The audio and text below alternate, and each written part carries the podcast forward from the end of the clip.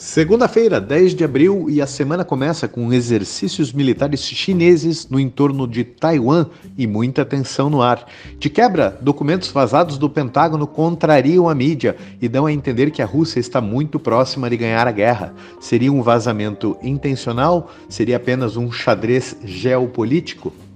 Enfim, temos um governante fraco, um líder senil, um senhor combalido que deveria estar sob cuidados em uma casa de repouso. Estariam China, Rússia e Oriente Médio justamente se aproveitando de uma liderança fraca, para não dizer inexistente, dos Estados Unidos, no primeiro momento, num momento inédito, em que a até então potência mundial demonstra uma fraqueza?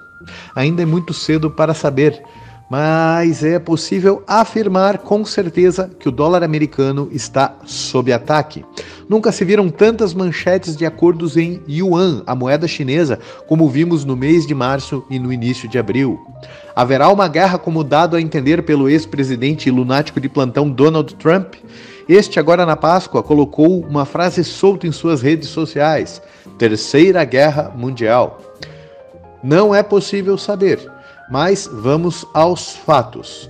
Rússia, Índia, China, Arábia Saudita e Malásia, e mais recentemente a França, eh, estão dando adeus ao dólar. Macron declarou no final de semana que é a hora da Europa se libertar do dólar e da influência americana, ao mesmo tempo em que pagamentos em espécie em valores superiores a mil euros passam a ser criminalizados na França. O Brasil anunciou o acordo de liquidação de commodities e exportação com a China em yuan, sem passar pelo dólar.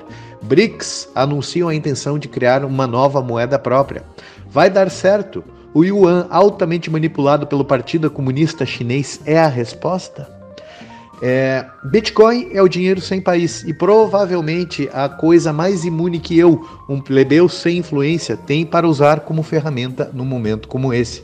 O caldeirão está sob fervura e o que vemos são bolhas. Talvez não seja inteligente você esperar o caldeirão ferver para ver o que vai fazer com o seu dinheiro.